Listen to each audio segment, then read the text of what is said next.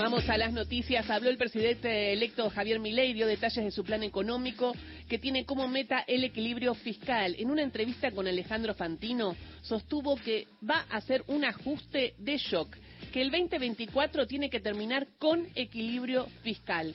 Milei vaticinó que los primeros seis meses van a ser muy duros. Van a haber seis meses que van a ser muy duros, porque nosotros el ajuste lo vamos a, a tener que hacer, o sea, el ajuste va a venir de todas maneras. El ajuste puede tomar lugar con los políticos haciendo demagogia y que termine en una hiperinflación y el ajuste va a ser monstruoso porque va a mandar al 90% de la población debajo de la línea de pobreza o hacer un ajuste que lo pague la política. ¿Tenés temor de lo que pasa en la calle? Se aplicará la ley. Digo, porque si no, no resolvemos más esto. Entonces, y no nos vamos a dejar extorsionar por los violentos.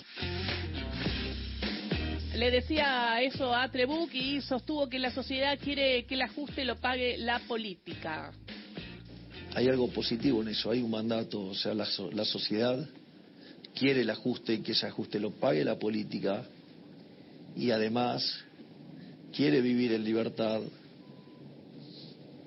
quiere terminar con la inflación y quiere terminar con la inseguridad. Entonces, yo imagino que el resto de la política entenderá que eso es un cambio de época y, que si no lo hacemos, la gente no lo, no lo va a tomar a bien. Así que mejor que lo hagamos de la manera más ordenada posible, porque si hay resistencia a ese cambio, el cambio va a tomar lugar y de todas maneras, y, y algunas dinámicas de mercado a veces pueden ser un poco abruptas, por lo tanto, hay que corregir las cosas donde está el desequilibrio. Si la madre de todos los males de Argentina es el desequilibrio fiscal, pongamos las cuentas fiscales en orden, hay esperanza.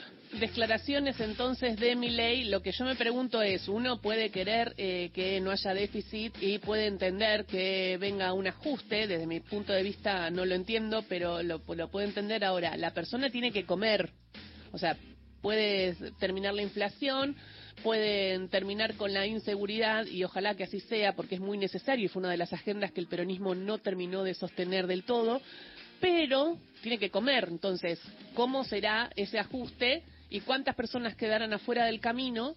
Y si eso no generará más inseguridad también, y si no se termina en un círculo vicioso peligroso eh, que dicen sería, sería reprimido, ¿no? Porque están todo el tiempo diciendo la gente va a salir a la calle y los voy a reprimir. Eso es lo que dijo Mauricio Macri y eso es lo que habla Javier Milei con lo de la resistencia. Eh, respecto a la obra pública, el presidente electo sostuvo que no hay más plata para la obra pública. Eh, lo dijo de esta manera. El plan más parecido al que nosotros proponemos es el de la convertibilidad. ¿Sabes cuánto era el salario en dólares cuando se fue Alfonsín? 180 dólares. ¿Sabes cuánto, a cuánto lo llevó Menem? 1800. ¿Sabes cuánto es hoy el salario en Argentina? 300 dólares. ¿Y cuándo se va a recuperar esa obra? ¿Cuándo va a empezar? Si 2025, 2026 puede volver, pero al principio no hay guita para eso. ¿Lo dejas claro? No, o sea, no se negocia el equilibrio fiscal. El equilibrio fiscal no está bajo discusión. Ministro que me gasta más, lo he hecho. Ahí hablaba de la obra pública, en un poco se le sacaron, ahí, ahí volvió al Milei que conocemos, ¿no? No está en discusión. Eh, bueno, y hablaba de la obra pública, ministro que gasta más eh, lo hecho, y sigue el, el, presidente electo en el Hotel Libertador, en, Liberta, en Córdoba y Maipú, y está nuestra compañera Miriam Mariotto allá, eh, está trabajando 24 por 7 ahí, y después lo hará en Olivos. Miriam, ¿cómo estás? ¿Qué se sabe? Buen día. Así es, como están? Buenos días. Aquí sí, en Maipú y Córdoba, como ya desde antes de las elecciones generales está instalado el presidente electo, Javier Milei, va recibiendo distintos colaboradores, equipo, parte de su equipo, que se acercan hasta aquí. Ingresó Nicolás Pose, que sería su eh, futuro jefe de gabinete, y eh, la futura canciller de la Argentina, Diana Mondino, fue, eh, fueron los dos que ingresaron esta mañana aquí, además de la hermana del presidente electo, Karina Milei, que también lo hizo eh, más o menos en ese mismo momento. Eh, Diana Mondino se refirió eh, en unas escuetas declaraciones, porque obviamente fue simplemente al ingresar a la charla que tuvo ayer telefónica el presidente electo con el Papa Francisco, que llamó para felicitarlo y para, obviamente, brindarle una y también habló ayer... Miriam, tengo, tengo, tengo, tengo un dato del Papa Francisco. Tengo el momento en el que dice cómo fue la comunicación. Escuchemos a Milei cuando habla de la comunicación.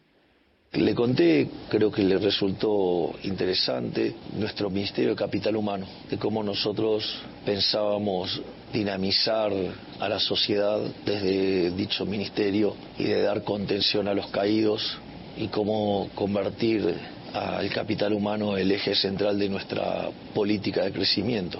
Entonces, en ese, en ese contexto, él valoró, mostró una posición muy interesante y además lo invité a venir a la Argentina. Le dije que sería recibido con todos los honores de un jefe de Estado bueno, invitó a, quien le decía diablo a venir a la Argentina. Importante igual que haya cambiado el tono y que haya cambiado el mood y el presidente electo respete al Papa Francisco. Importante que el Papa Francisco lo llame a Javier Milei porque también eso es un signo de grandeza en el sentido de que si llamó, llamó para defender a los más pobres, excluidos y para ver que funcione el sistema también de ayudas eh, porque conocen los curas villeros bien lo que se vive en los barrios vulnerables y por eso lo van a defender hasta último momento, esté quien esté en el gobierno.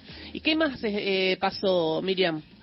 Eh, Mondino eh, se refirió justamente este, a, esta charla con el Papa y dijo que había sido bastante pública, creo que fueron exactamente esas sus palabras, ahora la vamos a escuchar, mm. es bastante cortito el audio, porque em, el presidente electo, Javier Milei, no estaba solo en el momento de la comunicación con Francisco, por lo que se entiende que hubo algunos testigos de ese encuentro, por eso dijo que fue bastante pública. claro, fueron, fueron ocho minutos y estaba haciendo una nota con Jonathan Viale. Ahí está, ahí está el, dato de bastante pública. Y eh, luego con Gabriel Boric, el presidente de Chile, que aparentemente fue una charla que no tuvo tantos testigos, pero si te parece escuchamos lo que decía Mondino, porque también se refería a las posibles comunicaciones que tenga hoy el presidente electo desde aquí, desde el Hotel Libertador, con otros líderes mundiales o eh, primero mandatarios, pero no quiso anticipar eh, a quienes iba a, con quienes iba a contactar, cuál era la supuesta agenda prevista, porque bueno, obviamente no dependerá exclusivamente de, esta, digo oficina, ¿no? Porque está funcionando como una oficina de eh, la presidencia que va a comenzar el 10 de diciembre, ese Hotel Libertador. Escuchemos a Diana Mondino. Dale hablo con Boris y con el Papa, primero el Papa y después con Boris, y vamos a tener varios llamados más hoy.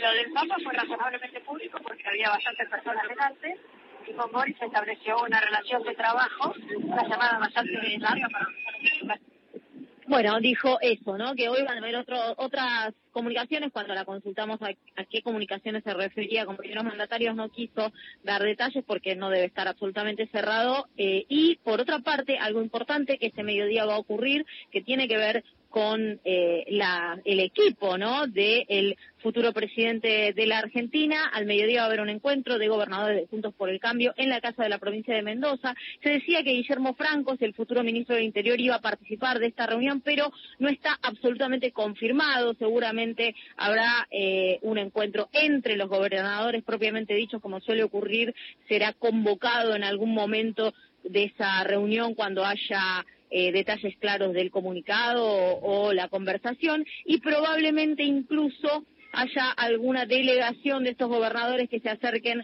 hasta aquí el Hotel Libertador cerca de las 7 de la tarde. Eso es lo que está previsto, al menos para el día de hoy. Gracias, Miriam. Cualquier novedad volvemos. Dale. Perfecto.